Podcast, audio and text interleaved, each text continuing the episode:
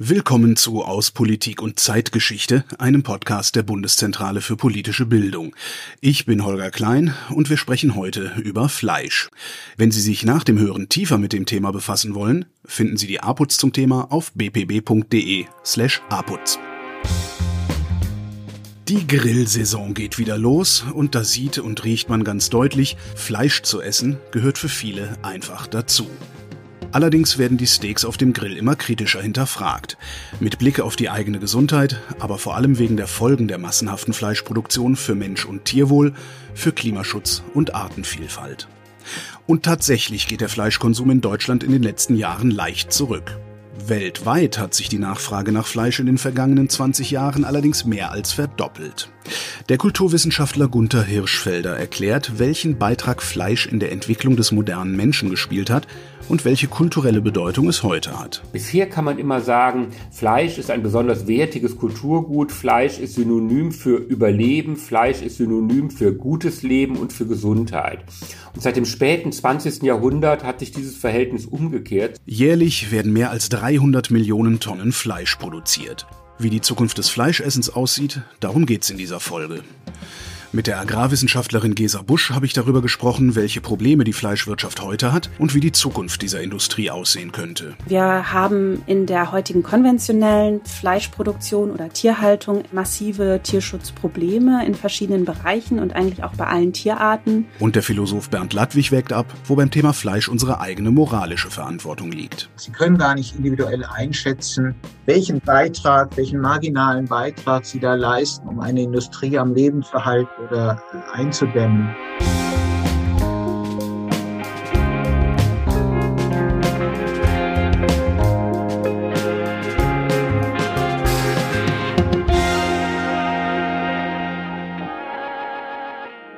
Fleisch spielte für den Menschen schon vor zweieinhalb Millionen Jahren eine Rolle. Denn unser Vorfahre, der Homo erectus, aß damals bereits Fisch und Fleisch und versorgte sich so mit Proteinen.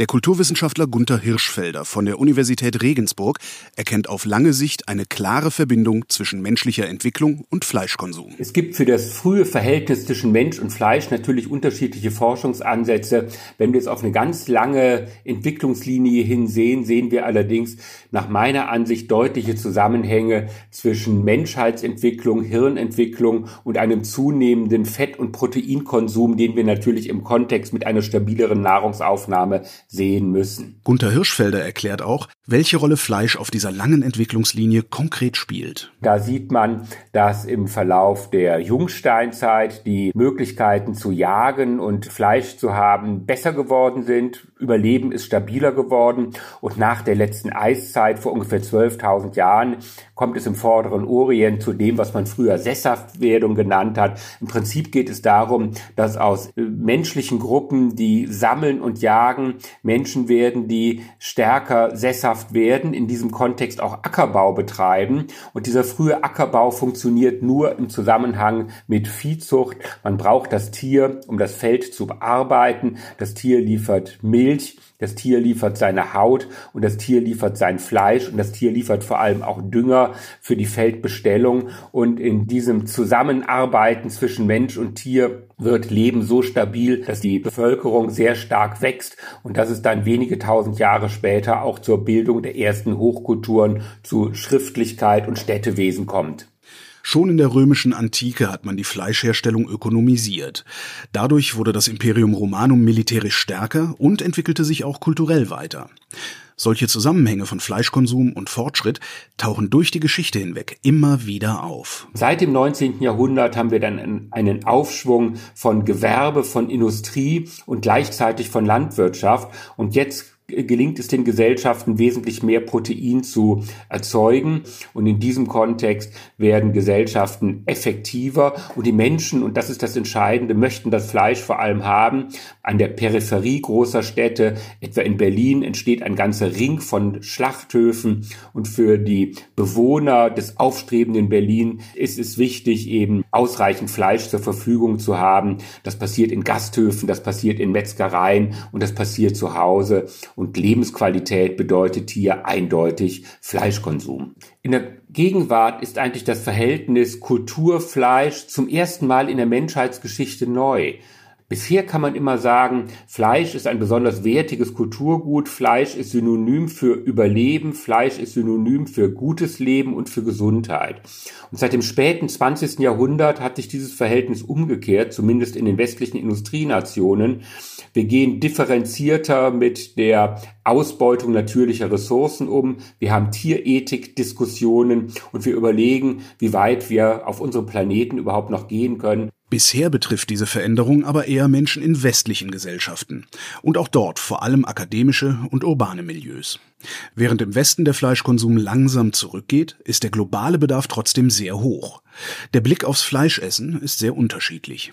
Menschen, die in Ländern mit niedriger Entwicklung leben, vielleicht auch weniger Bildung haben, leben ja oft im kleinbäuerlichen Umfeld, im ländlichen Umfeld und sie leben hier seit äh, vielen Generationen und damit fest in die Kultur eingraviert mit und von Tieren. Tiere zu haben bedeutet Sozialkapital zu haben, bestimmtes Ansehen dokumentieren zu können, diese Tiere auch nutzen zu können. Und insofern ist, ist das Tier hier, das Nutztier, das Haustier auf der einen Seite ein wesentlicher kultureller Faktor, der in diesen Gesellschaften ja sozusagen eine prägende Funktion hat. Und auf der anderen Seite spielen diese Dinge auch für die Ernährung eine massive Rolle. Wir müssen global sehen, dass wir auf der einen Seite ein Riesenproblem haben, wie wir genug Futtermittel produzieren können, wie wir von dem massiven Fleischkonsum wegkommen. Wir müssen aber auf der anderen Seite auch schauen, dass wir eine steigende Weltbevölkerung, die in der Mitte unseres Jahrhunderts auf ungefähr 10 Milliarden anwachsen wird, dass wir diese Menschen auch versorgen. Und das geht in dieser kurzen Zeit kaum ohne Tier. Fleischessen ist kulturgeschichtlich tief verankert, keine Frage. In Deutschland hat Fleisch aber mittlerweile keinen uneingeschränkt guten Ruf mehr, was vor allem mit den Produktionsbedingungen in der Fleischwirtschaft zu tun hat. Darüber habe ich mit Gesa Busch gesprochen. Sie ist wissenschaftliche Mitarbeiterin am Lehrstuhl Marketing für Lebensmittel und Agrarprodukte der Georg August Universität Göttingen. Hallo Frau Busch. Hallo. Sie beschreiben in der APUZ vier Dimensionen nachhaltiger Ernährung. Gesundheit, Klimaschutz, soziale Gerechtigkeit und Tierschutz. Klappern wir die doch mal durch. Welche Probleme wirft die Fleischproduktion für jede dieser Dimensionen auf? Ja, also für den Bereich Gesundheit ist die Forschungslage sehr unterschiedlich. Da gibt es eben Zusammenhänge zwischen dem Konsum vom roten Fleisch und nachteiligen Auswirkungen auf die menschliche Gesundheit, während das für andere Fleischarten eher nicht ganz so eindeutig festgestellt werden kann. Und das ist so eine Dimension der Gesundheit.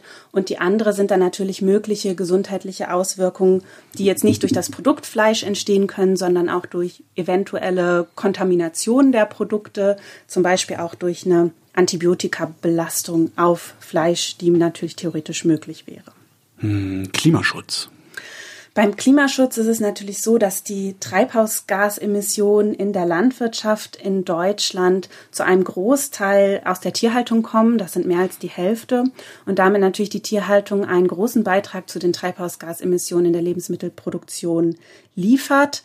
Und das hängt natürlich damit zusammen, auch, wie hoch unser Fleischkonsum ist. Das heißt, je höher unser Fleischkonsum ist, je mehr Fleisch wir produzieren, desto höher sind auch die Treibhausgasemissionen aus der Landwirtschaft jetzt mal ganz plakativ ausgedrückt. 50 Prozent. Würden wir also schlagartig aufhören, Fleisch zu produzieren, hätten wir schlagartig 50 Prozent weniger Treibhausgasemissionen in Deutschland? Ja und nein. Also natürlich für Deutschland würde das stimmen, wenn wir jetzt auf einer Insel leben würden. Aber wir sind ja eingebettet in einen internationalen Markt und Fleisch ist auch ein Produkt, was international gehandelt wird. Das würde bedeuten, wenn wir hier weniger produzieren, um den Weltmarkt und den Bedarf weltweit zu decken, wird an anderer Stelle der Welt dann mehr produziert. Das heißt, die Treibhausgase entstehen dann nicht hier, sondern eben woanders. Das heißt, de facto hätten wir nichts gewonnen, für Deutschland natürlich schon. Wir würden dann externalisieren sozusagen. Genau, exakt. Soziale Gerechtigkeit. Ja, die soziale Gerechtigkeit ist ein Thema, das eigentlich schon lange auch eine Brisanz hat in der Fleischproduktion und ich glaube für viele auch in der Corona-Pandemie so ins stärker ins Bewusstsein gerückt ist, als es darum ging, wie die Arbeitsbedingungen auf Schlachthöfen sind. Und das kam in der Corona-Pandemie heraus, weil dort große Ausbrüche im Infektionsgeschehen registriert wurden. Das hat sich ein bisschen verändert, also die soziale Dimension. Wir haben Verbesserungen hier bei den Arbeitsbedingungen auf den Schlachthöfen in den letzten zwei Jahren gesehen in Deutschland. Das ist erstmal sehr positiv.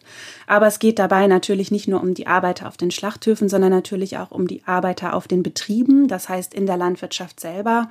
Und da sind wir häufig immer noch im Niedriglohnbereich unterwegs und wir sprechen dann natürlich auch über die Einkommen auf den Familienbetrieben.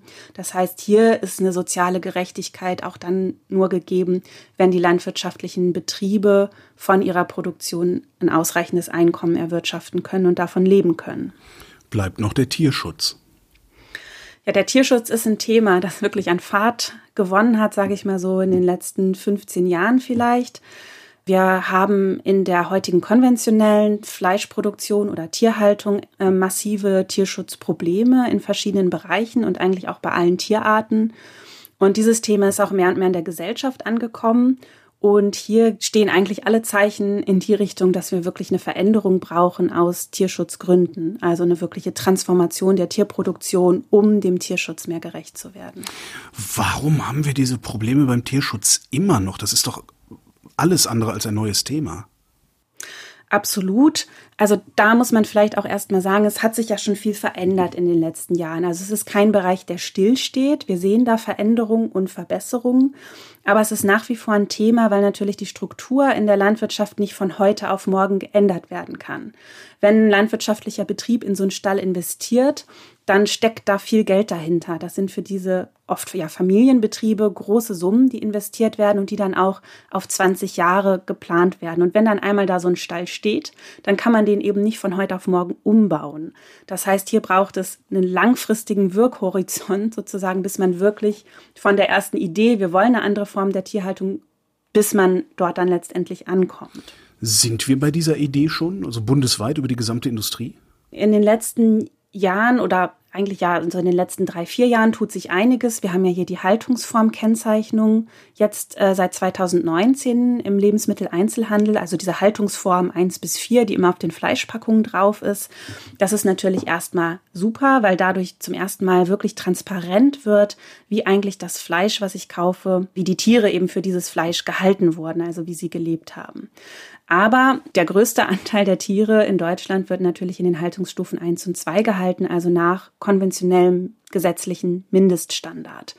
Und das ist eine Form der Tierhaltung, wo wir heute aus wissenschaftlicher Sicht, aber auch die meisten Menschen in der Gesellschaft sagen, diese Form der Tierhaltung ist noch nicht das, wo wir hinwollen. Das ist noch wirklich verbesserungswürdig. Gucken wir mal, wie wir dahin gekommen sind. Ich lese bei Ihnen außerdem, in der Fleischwirtschaft sei in den 90er Jahren ein für Deutschland untypisches Wettbewerbsmodell erfolgreich gewesen, nämlich die Kostenführerschaft. Was ist das?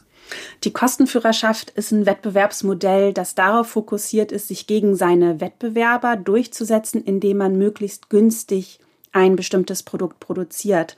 Und das ist tatsächlich in Deutschland lange Jahre der Fall gewesen dass die Fleischproduktion vor allem auf niedrige Preise ausgerichtet war, also zu günstigen Preisen für die Menschen ausreichend Fleisch und andere tierische Produkte herzustellen. Und warum ist das untypisch?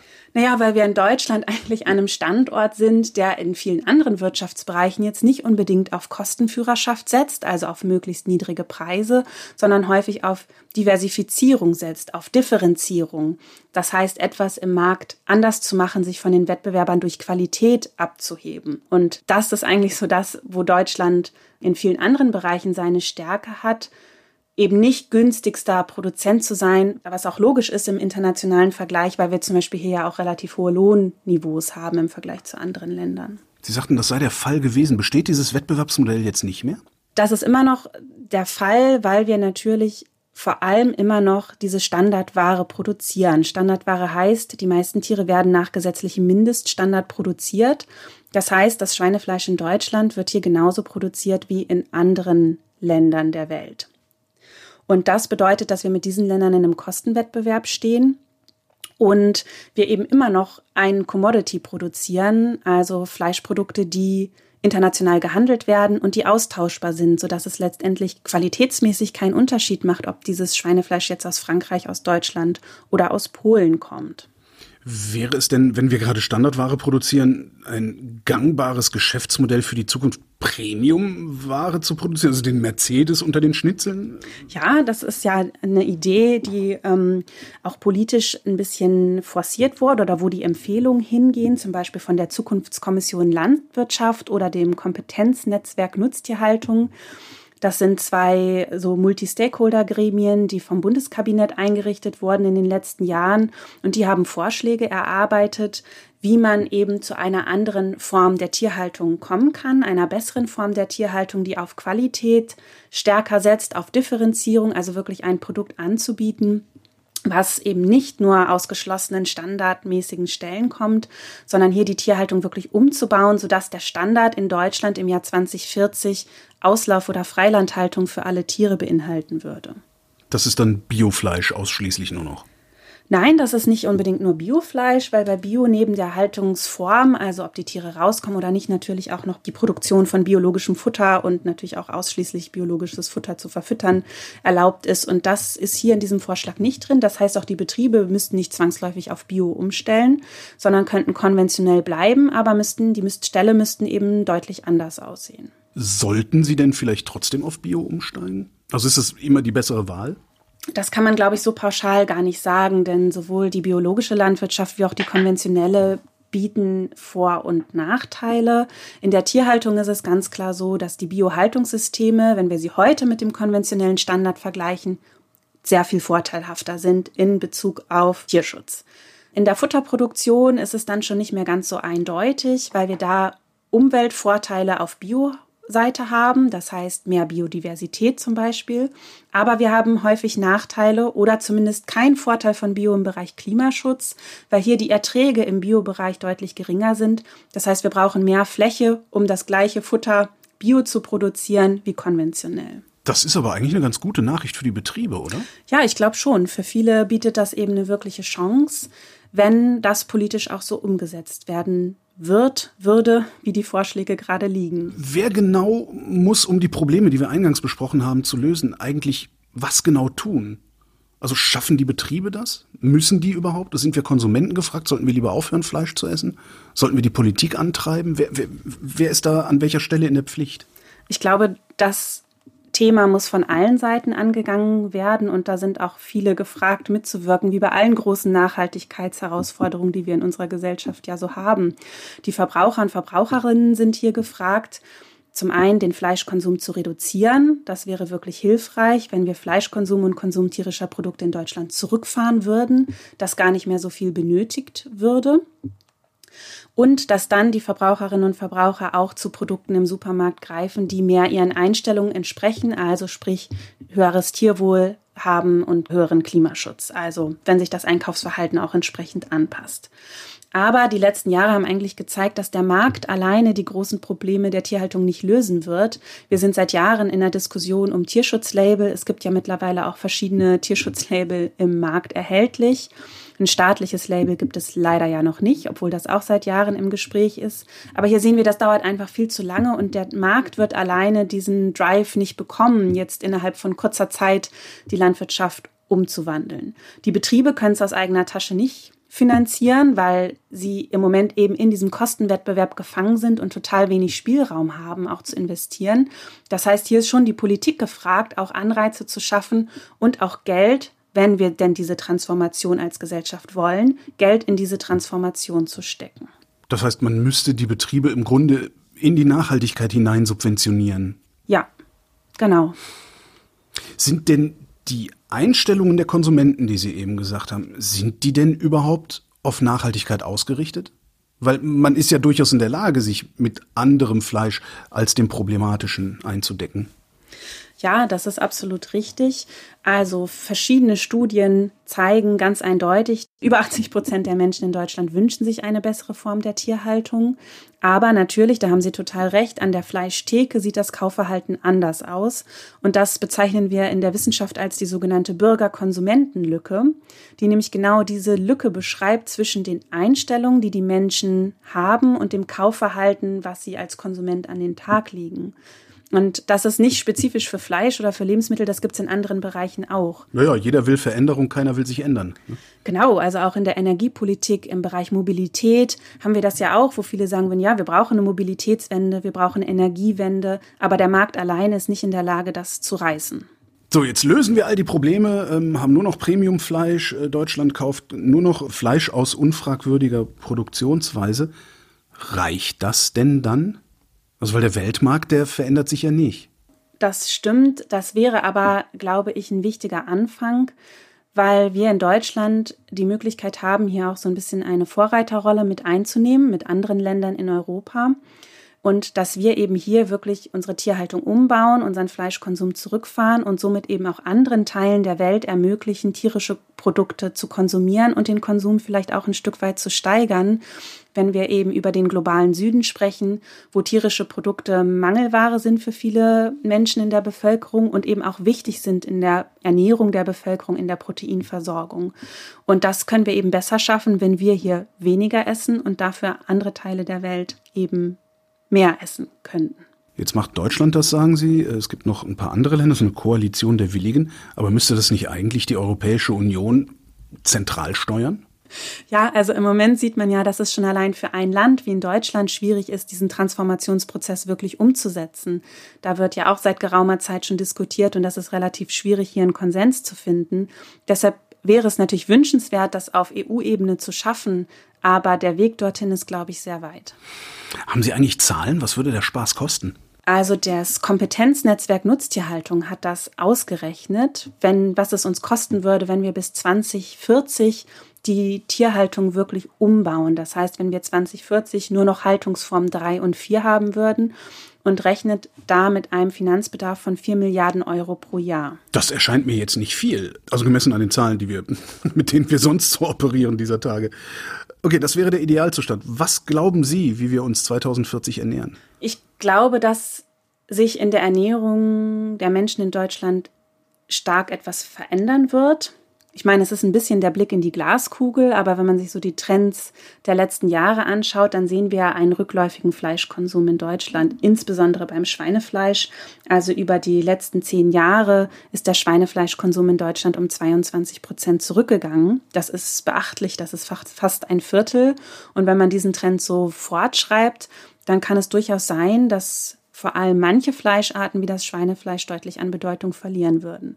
Gepusht wird das Ganze noch von der Beobachtung, die wir machen, dass gerade die jungen Generationen in Deutschland viel höhere Vegetarier- und Veganerinnenanteile haben, also bei den jungen Leuten doppelt so viele Menschen sich vegetarisch ernähren, wie das im Durchschnitt der Bevölkerung ist und wir in der jungen Generation eben auch mehr Sensibilität für die Themen Klimaschutz haben und das dort eben auch zu einer stärkeren Verhaltensänderung führt.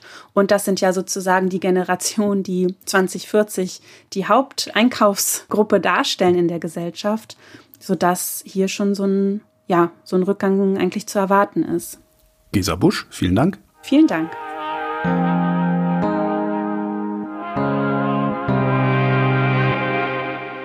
Gesa Busch hat von der sogenannten Bürger-Konsumenten-Lücke gesprochen. Die beschreibt den Abstand zwischen der eigenen Einstellung und dem realen Verhalten. Denn auch wenn der Fleischkonsum zurückgeht und das Bewusstsein für die negativen Folgen größer wird, das eigene Verhalten so richtig konsequent zu verändern, das gelingt eher wenigen. Bernd Ladwig ist Professor für politische Theorie und Philosophie an der Freien Universität Berlin. Er zeigt zwar nicht mit dem erhobenen Zeigefinger auf den einzelnen Grillliebhaber, aber er sagt, es ist auch moralisch falsch, Fleisch zu essen. Denn wir schädigen die Tiere, ohne dass wir heute noch auf ihr Fleisch existenziell angewiesen sind. Mit einem natürlichen Mensch-Tier-Verhältnis hat die Fleischindustrie für ihn nichts zu tun. Erstmal äh, kann man natürlich mit Blick auf vieles, was zur heutigen Fleischwirtschaft dazu gehört schon die Idee, dass das natürlich sei, zurückweisen. Wenn man etwa an, an die Unmengen an Antibiotika denkt, die da verarbeitet werden, an die Art, wie die Tiere besamt und gefüttert werden und so weiter und so fort. Das Zweite ist, dass Natürlichkeit kein moralisches Argument ist. Wir sind ja gewissermaßen von Natur aus zur Kultur und auch zum moralischen Lernen veranlagt. Wir ziehen uns an, wir wohnen in elektrisch oder sonst wie beheizten Wohnungen. Alles Dinge, die wir ja gewissermaßen durch Intelligenz und Einsichtsfähigkeit der Natur abgehoben haben.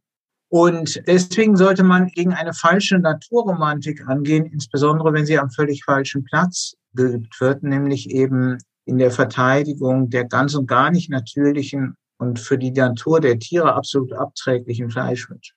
Die Fleischindustrie wirkt sich global aus, denn sie befördert Artensterben und Klimawandel. Ob ich heute ein Schnitzel esse oder nicht, das macht in den globalen Zusammenhängen erstmal kaum einen Unterschied.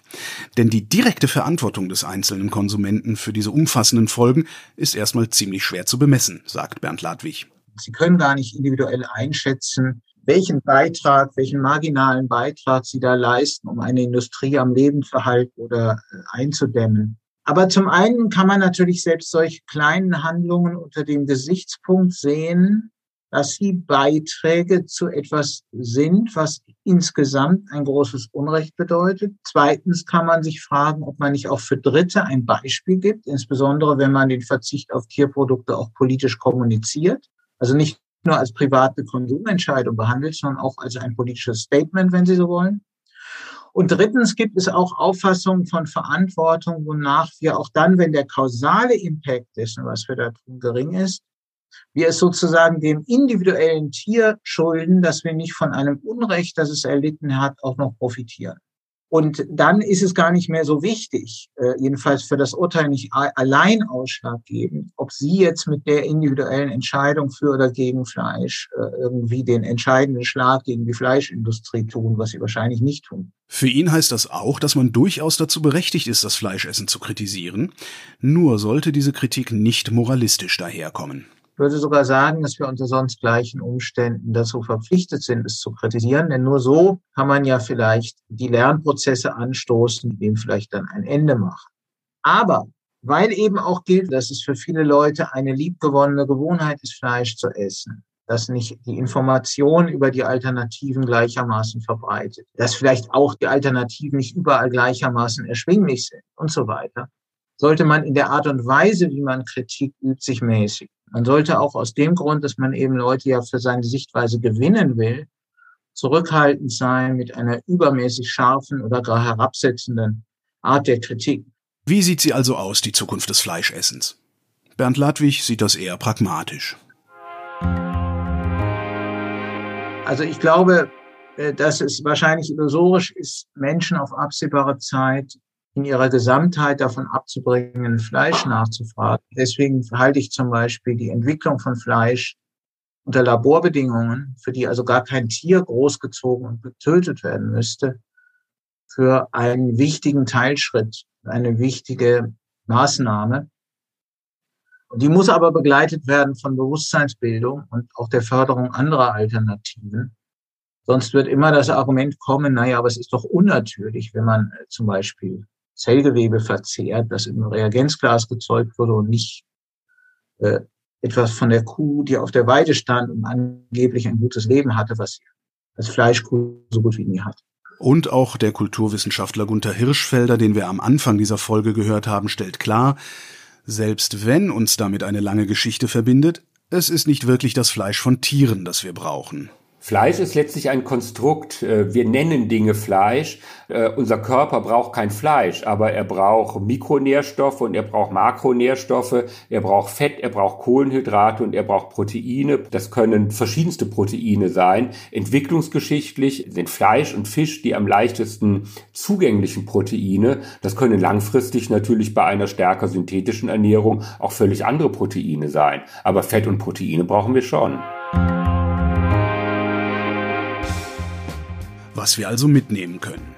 Erstens, Fleisch zu essen hat vielerorts eine besondere kulturelle Bedeutung und es hat womöglich die Entwicklung des Menschen und den kulturellen Fortschritt befördert. Das hat Gunther Hirschfelder erklärt. Zweitens, die heutige Fleischindustrie steht angesichts des Klimawandels vor großen Herausforderungen, die weder von den Konsumentinnen noch von den Betrieben oder dem Markt alleine bewältigt werden können. Es braucht mehr politische Regelungen. Das hat Gesa Busch deutlich gemacht. Drittens, Kritik am Fleischessen ist durchaus berechtigt, meint Bernd Ladwig. Wenn die Kritik ankommen soll, darf sie aber nicht moralistisch vorgetragen werden, weil die Voraussetzungen für eine Umstellung der Gewohnheiten sehr verschieden sein können.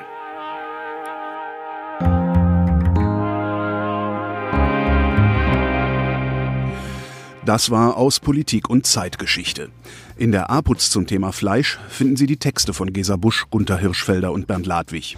Weitere Autorinnen und Autoren sind Thorsten Schulten, Johannes Specht, Achim Spiller, Deborah Williger und Martin Winter. Den Link zur APUZ-Ausgabe finden Sie in den Shownotes. In der APUZ-Ausgabe zum Thema Landwirtschaft geht es ebenfalls um Fragen der Nachhaltigkeit und um Veränderungen des Agrarsektors. Auch die haben wir verlinkt. Und um die Zukunft der europäischen Landwirtschaft geht es auch in einer Folge des Podcasts Was uns betrifft von den Volontärinnen und Volontären der BPB. Diese Folge zum Thema gut ernähren verlinken wir ebenfalls in den Show Notes. Und natürlich freuen wir uns, wenn Sie Feedback zu dieser Folge haben. Fragen, Lob, aber auch Kritik können Sie uns schicken an aputz.bpb.de. In vier Wochen erscheint die nächste Folge. Dann sprechen wir über Risikokompetenz. Ich bin Holger Klein und danke für die Aufmerksamkeit.